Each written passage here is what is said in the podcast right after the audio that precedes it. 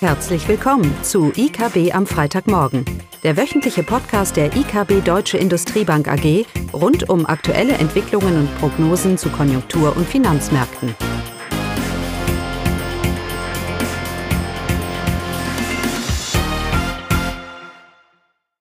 Willkommen zu IKB am Freitagmorgen, auch heute wieder nur mit mir, Caroline. Die Themen sind einmal die Notenbankpolitik, und zuvor kommen wir nochmal zur deutschen Konjunktur. Das IFO-Geschäftsklima wurde ja Anfang der Woche veröffentlicht und das IFO-Geschäftsklima hat sich im Juli zum dritten Mal in Folge weiter eingetrübt.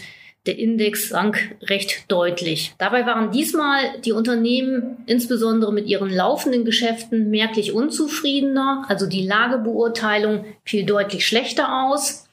Die ohnehin schon pessimistischen Geschäftsperspektiven haben sich dagegen nur geringfügig weiter eingetrübt.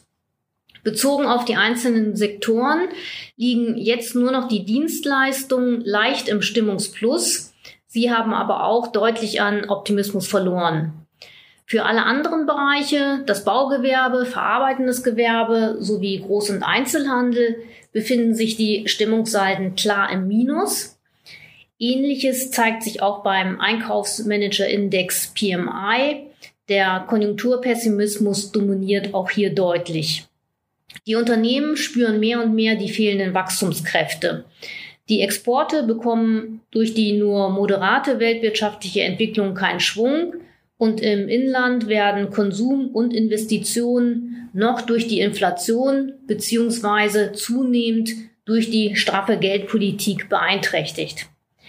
Die deutsche Wirtschaft erhält also im laufenden Jahr kaum Wachstumsimpulse. Die in- und ausländische Nachfrageschwäche macht sich nahezu in allen Branchen bemerkbar.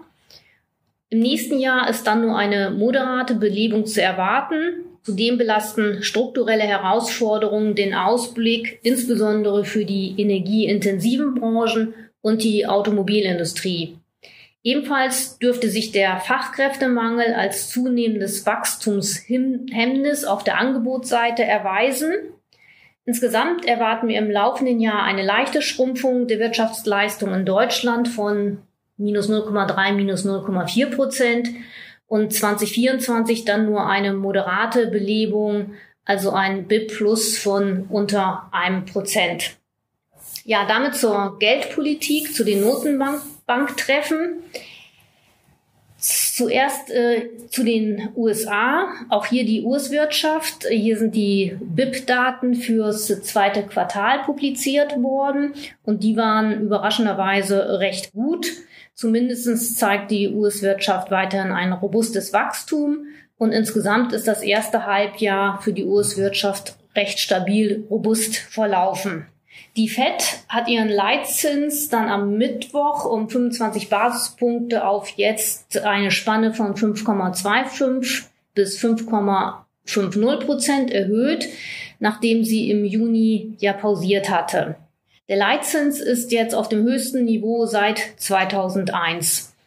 Zu der nächsten Sitzung im September hat sich die Fed dann etwas äh, äh, vage geäußert. Äh, eine weitere Zinsanhebung sei durchaus möglich. Es sei aber auch möglich, dass die Zinsen dann stabil bleiben. Die Entscheidung werde datenabhängig getroffen. Seit der gestrigen Sitzung preisen die Finanzmärkte aber ein, dass äh, damit der Zinserhöhungszyklus in den USA beendet sei und 2024 seien durchaus Zinssenkungen in den USA möglich. Ja, auch die EZB hat dann am Donnerstag ihre Zinssätze ebenfalls um 25 Basispunkte angehoben. Die EZB sieht, dass die Inflation zurückgeht und auch weiter zurückgehen wird. Sie erwartet jedoch nach wie vor, dass die Teuerung zu lange zu hoch bleiben wird. Im Gegensatz zu früheren Treffen hat sich die Präsidentin Lagarde vorsichtiger geäußert, was die nächsten Schritte angeht. So hat sie keine Aussage über konkrete Zinserhöhungen im September getätigt. Eine Zinssenkung schloss sie dagegen in der Pressekonferenz dann allerdings ganz klar aus. Die EZB werde dafür sorgen, dass die Leitzinsen so lange wie, erforderlich auf einem ausreichend restriktiven Niveau bleiben werden. Das hat sie geäußert, um eben eine zeitnahe Rückkehr der Inflation zum mittelfristigen 2-Prozent-Ziel zu erreichen. Dabei wird sie genauso wie die Fed datengestützt auf Basis ihrer Inflationsprognosen agieren. Es hänge ausschließlich von den Daten ab, was in den kommenden Sitzungen passiere. Allgemein wird aber im September keine Zinserhöhung der EZB erwartet. Denn die konjunkturelle Eintrübung in der Eurozone schreitet voran. Die Erhöhung des Einlages, Einlagenzinssatzes seit Juli 2022, da startete das Jahr auf aktuell 3,75 Prozent. Diese Erhöhungen stellen eine nennenswerte geldpolitische Wendung, Wende bzw. Straffung dar und die Wirkung ist nicht ausgeblieben. In der Eurozone hat sich die Kreditnachfrage deutlich abge abgekühlt und die Geldmenge sinkt. Solch eine effektive geldpolitische Straffung wird ihre Folgen für die Realwirtschaft unweigerlich im Verlauf des Jahres 23 und vor allem 24 zeigen. Gemessen an der Importpreisentwicklung beziehungsweise dem Euro Devisenkurs sowie der Geldmenge scheint die EZB also bereits genug getan zu haben, um zumindest pausieren zu können bei ihren Zinsschritten. Die Notenbanken allgemein und die Fed insbesondere haben aufgrund des intransparenten geldpolitischen Transmissionsmechanismus, also wie die Geldpolitik tatsächlich wirkt, hier haben sie oftmals die Tendenz zu übertreiben Allerdings steht gerade die EZB in der Bringschuld, denn der Verlauf der Inflationsrate in der Eurozone in den letzten zehn Jahren, das hatte doch wenig mit dem Inflationsziel von zwei Prozent zu tun. Dabei geht es nicht vorrangig um eine niedrige Inflation, sondern vor allem es geht hier um die Stabilität der Inflationsrate. Das Inflationsziel sollte also mittelfristig wieder ein sinnvoller Anker für die mittelfristigen für die mittelfristige Inflationsentwicklung sein.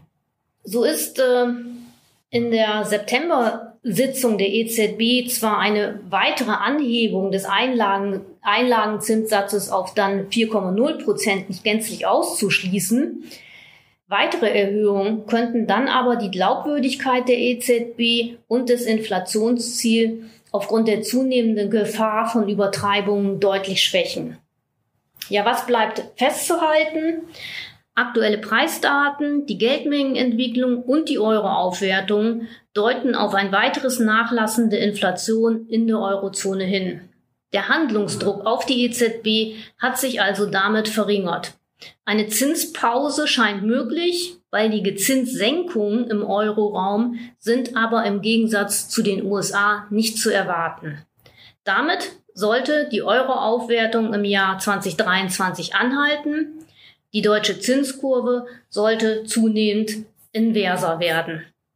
Ja, damit ein schönes Wochenende und das nächste Mal wahrscheinlich wieder zu zweit oder zu dritt. Tschüss. Das war das wöchentliche IKB am Freitagmorgen. Sie wollen immer über neue Ausgaben informiert bleiben? Dann direkt den Podcast abonnieren. Oder besuchen Sie uns unter www.ikb-blog.de slash podcast.